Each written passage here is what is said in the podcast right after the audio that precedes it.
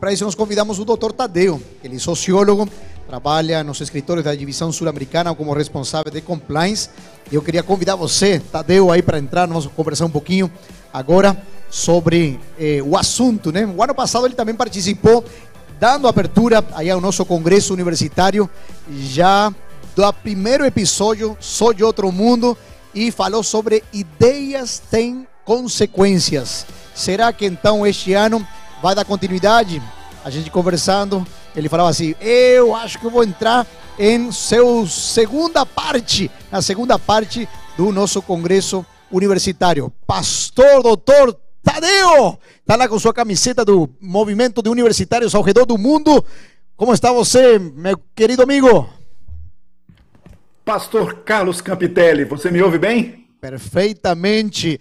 Olha, você está muito bem aí com esse esse logo, aí a, o mundo aparecendo, dizendo embaixo, eu sou de outro mundo. Doutor, você é doutor em sociologia, inclusive também doutor em música, com especialidade em trompete. E o ano passado nos acompanhou também no congresso universitário falando sobre as ideias têm as suas consequências.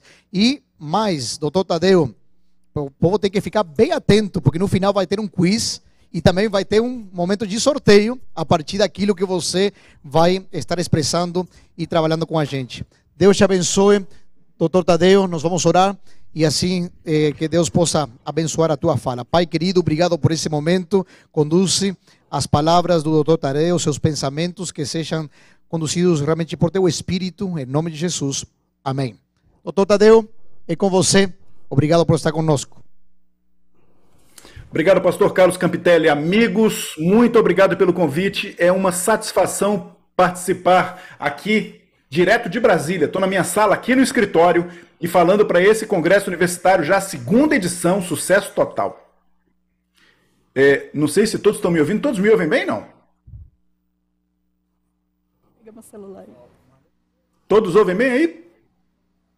Ok. Ouço alguma voz, não sei se tem alguém falando junto. É isso mesmo? Ok. Vamos lá. Amigos, então é com uma grande satisfação que nos encontramos mais uma vez esse ano. Ano passado nós falamos que as ideias têm consequências e de fato têm muita consequência. Este ano nós vamos falar de um caso concreto que aconteceu na história da nossa igreja, para vocês verem a dimensão e a importância das ideias. Hoje nós vamos falar de um homem muito conhecido da nossa igreja, um irmão muito proeminente desde o século XIX. Estou falando de um irmão chamado John Harvey Kellogg. Esse nome não é estranho para vocês. Se vocês já ouviram falar nos sucrilhos Kellogg's, John Harvey Kellogg é era o irmão mais velho do inventor dos sucrilhos Kellogg's.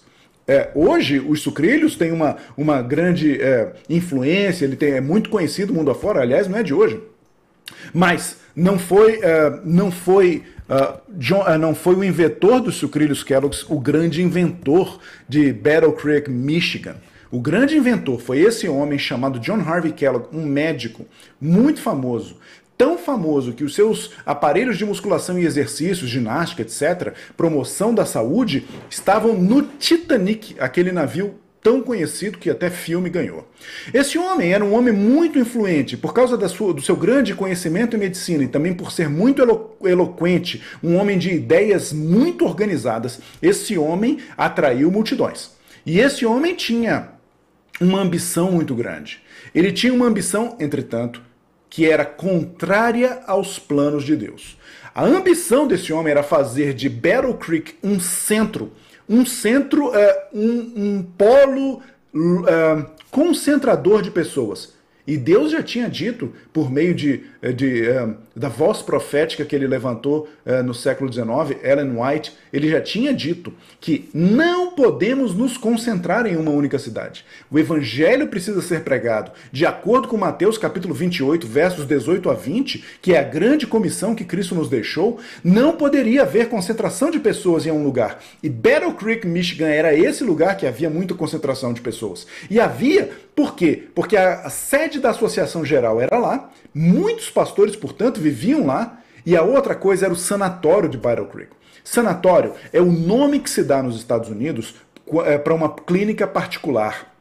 uma clínica privada. Então, esse sanatório adventista de Battle Creek chamava a atenção de muita gente. E muitos uh, homens famosos, uh, pessoas uh, como deputados, senadores, homens do governo, gente muito influente, pessoas de muito dinheiro, iam até a clínica, o sanatório de Battle Creek.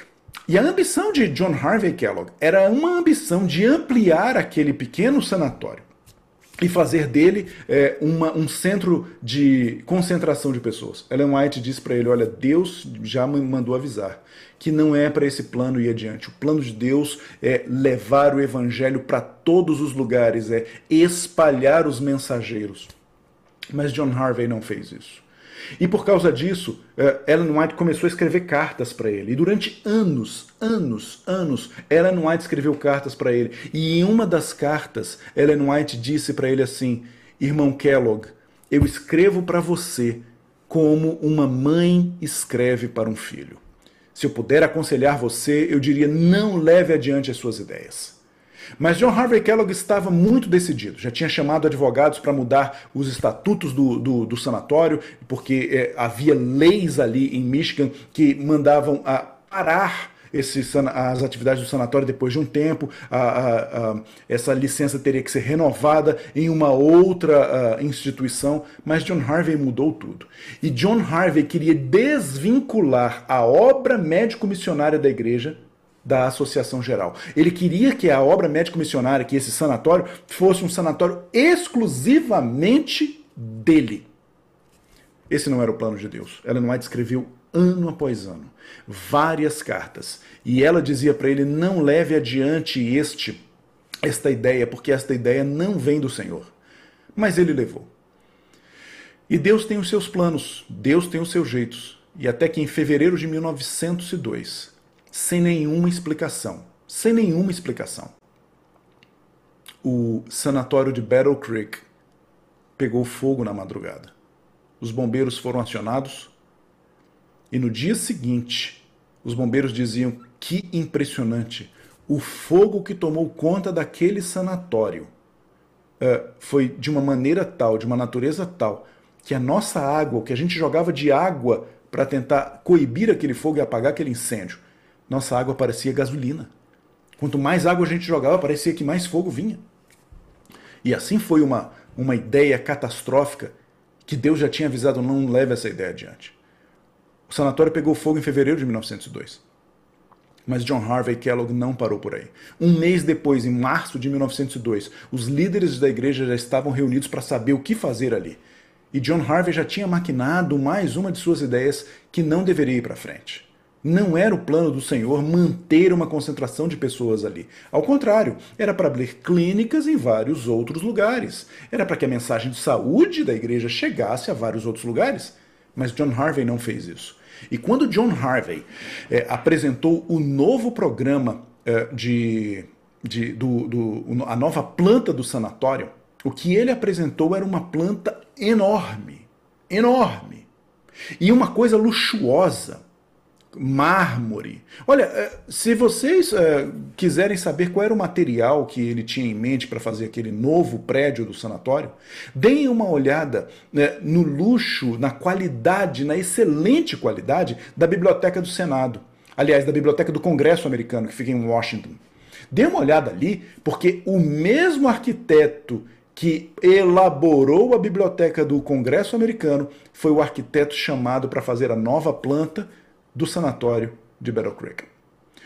Ele apresentou essa planta, os custos eram altíssimos e eles começaram a fazer. Ele disse: Não, vamos ter aqui um sanatório para mil pessoas. Mil pessoas! O sanatório original era cabia 100 pessoas, mas agora ele tinha um plano para mil pessoas.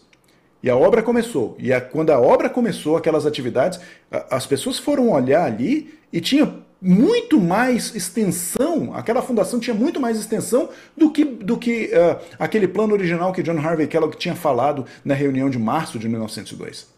Tinha pelo menos 30 ou 40 metros a mais e o dinheiro, era, uh, o dinheiro necessário era muito grande. Começou a faltar dinheiro, começou a faltar dinheiro e ele teve uma segunda ideia. E vocês veem as consequências das ideias. E a consequência da ideia de John Harvey Kellogg era, a ideia de John Harvey Kellogg era escrever um livro. John Harvey Kellogg era muito eloquente, organizador de ideias, muito convincente. E ele escreveu um livro. E ele escreveu um livro, mas um livro de ideias que não tem nada a ver com o Evangelho de Cristo.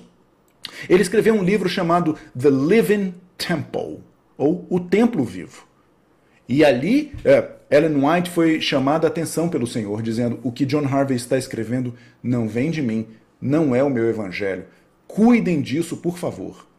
E John Harvey escreveu aquele livro e já estava tudo certo para ele imprimir aquele livro, porque seria com a venda dos livros que então uh, ele patrocinaria a construção do novo edifício do sanatório de Battle Creek. A instrução dele foi: vamos fazer Vamos imprimir os livros. E aí, até que houve uma autorização. Ele conseguiu convencer muitas pessoas. Ele convenceu muita gente. Ele convenceu uh, gente demais. Inclusive, ele queria que a Associação Geral não tivesse um presidente. E ele era tão influente, tão influente, que ele poderia controlar aquela Associação Geral, ou a eleição da Associação Geral, uh, por algum tempo. John Harvey conseguiu a autorização impressionantemente para imprimir aqueles livros. E a autorização dizia: mande rodar 5 mil exemplares do livro Living Temple e manda a conta em débito para John Harvey Kellogg. Deus já tinha avisado. Ellen White continuou escrevendo para ele. Ellen White, nesse momento, tanto uh, do incêndio de, de Battle, uh, da, do sanatório Battle Creek, quanto nesse momento da impressão do livro Living Temple, ela estava em, uh, na Austrália e ela ficou sabendo do incêndio da, do sanatório dois dias depois que ele aconteceu. E ela continuava escrevendo para ele: John Harvey, irmão Kellogg, eu escrevo para você como a sua mãe. Por favor, não leve isso adiante. E essa ideia foi levada adiante, entretanto. Inexplicavelmente, na noite de 30 de dezembro de 1902, outro incêndio sem explicação ocorre na cidade de Battle Creek. E dessa vez, na publicadora Revealed and Herald. E ali a nossa publicadora pegou fogo. Deus falou: essas ideias não podem ser publicadas. Que ideias eram essas? Ideias do panteísmo. Ideias do panteísmo, de que Deus é tudo e tudo é Deus. E, uh, John Harvey Kellogg dizia naquele livro, por exemplo, que o ar que respiramos é o, é o Espírito Santo que entra em nós. E com essas heresias ele dizia: olha, aqui a grama, essa grama não é uma grama, isso é o próprio Deus encarnado, ou encarnado não, personificado ou transformado em forma aí é, de grama, mas é o próprio Deus. E essas heresias que parecem apenas lógicas, ideias que parecem em primeiro momento que fazem até algum sentido, não tem nada a ver com Deus. E elas ameaçavam, e continuam ameaçando, as doutrinas centrais da igreja, como por exemplo o santuário. Ora, o santuário fala de um salvador, de um sumo sacerdote, de alguém exterior à salvação dos homens. Mas John Harvey Kellogg dizia que a salvação já estava dentro.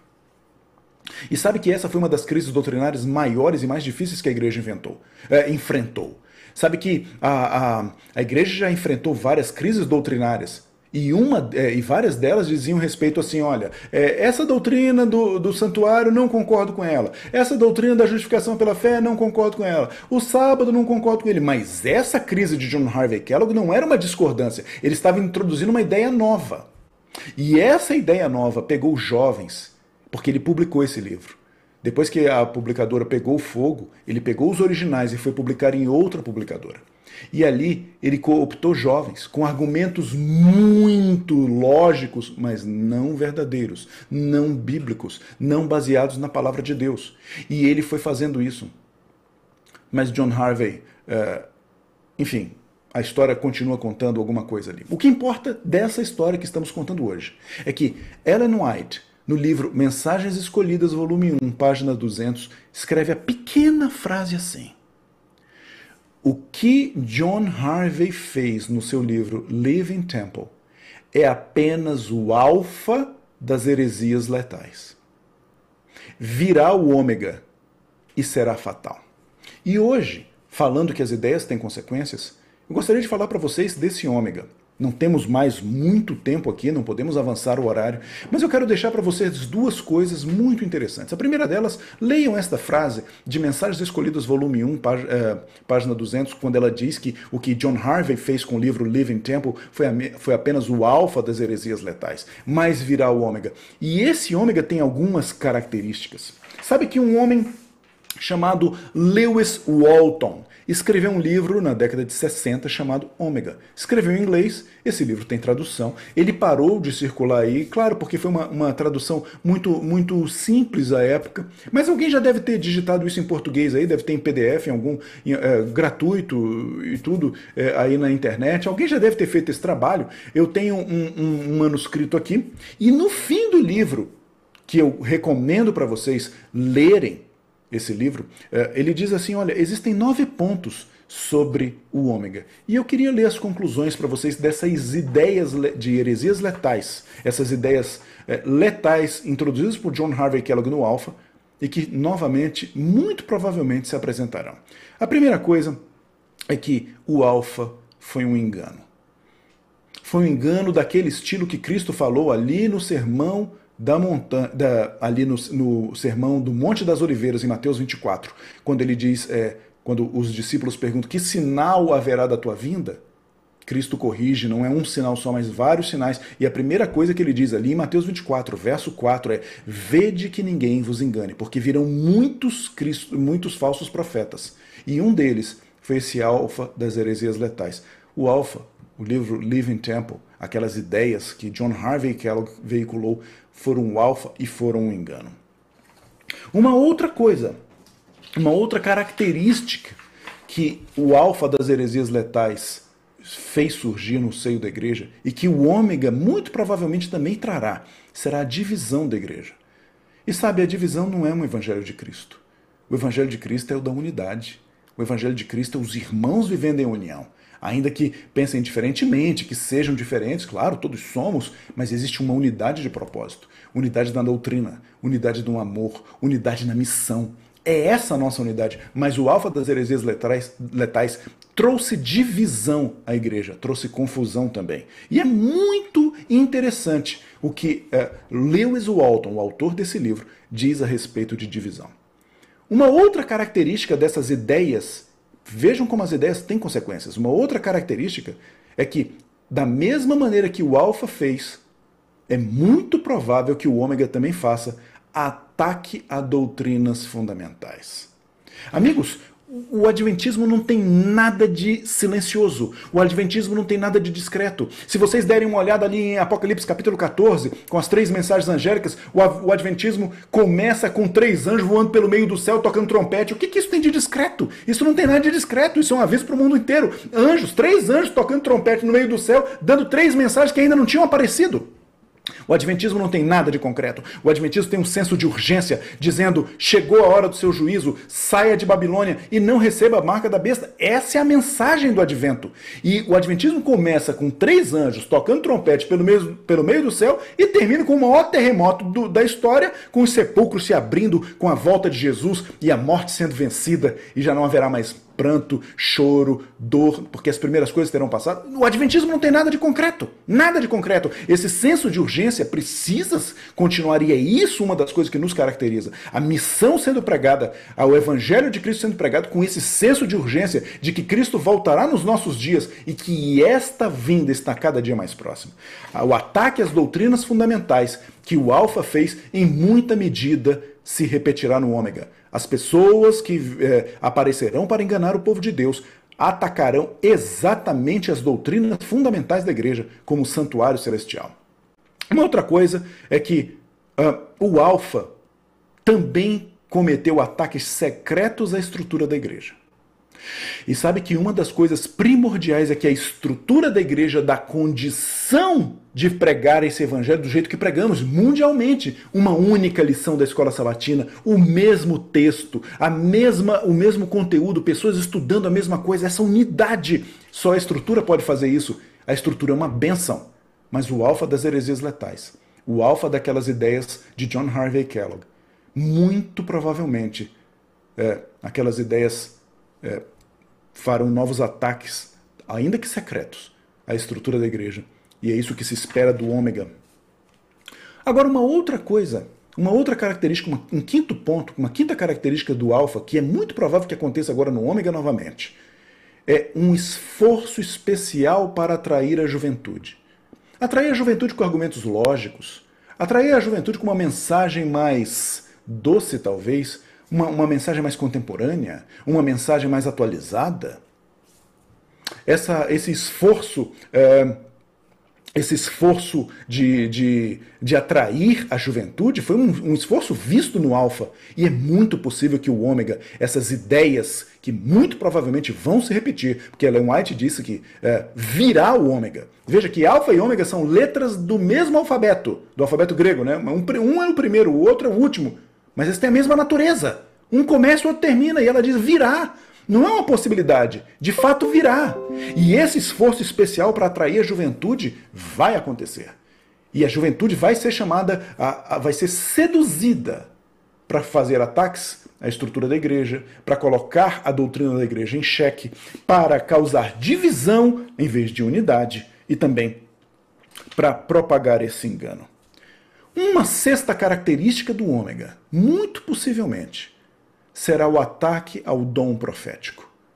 Amigos, quando Cristo concedeu a Ellen Gold Harmon, uma jovem mocinha de 17 anos, o dom profético, ele concedeu esse dom profético para aquela mocinha ainda, um jovem de 17 anos, para que ela conduzisse o povo de Deus como a voz profética do Senhor para esse tempo como a voz profética do Senhor para este movimento, e em muita medida, muita medida, tal como aconteceu no alfa das heresias letais, nós veremos no ômega um ataque ao dom profético. Pessoas desacreditarão Ellen White. Pessoas desacreditarão a obra de conselhos e mensagens que ela tão é, bravamente escreveu, a custo da sua saúde. Ela dedicou a sua vida para isso. Pessoas desacreditarão do dom profético. Uma outra característica é que da que aconteceu no Alfa é que esse movimento de ideias, que claro que tem consequências, vejam só, esse, esse ambiente de ideias é, heréticas que fizeram tudo isso no Alfa e que será muito maior ainda no Ômega, esse, esse, essa, esse conjunto de ideias tem uma atmosfera de ataque pessoal. Não se assustem se vocês virem alguns ataques ou algumas pessoas atacando diretamente Fulano, Beltrano, Ciclano, líderes da igreja ou irmãos da igreja que estão pregando a mensagem do advento, a mensagem de que breve Jesus voltará, a mensagem característica deste movimento chamado movimento do advento. Não se assustem se isso for para o lado pessoal. Isso aconteceu no Alfa e é bem possível que aconteça no Ômega. Em oitavo lugar, e já chegando ao fim, é, o Alfa fez ataques aos padrões da igreja. A igreja tem padrões que não são os padrões do mundo. A igreja tem padrões distintivos dados por Deus. Um, padrões que, que se coadunam perfeitamente com a mensagem do santuário.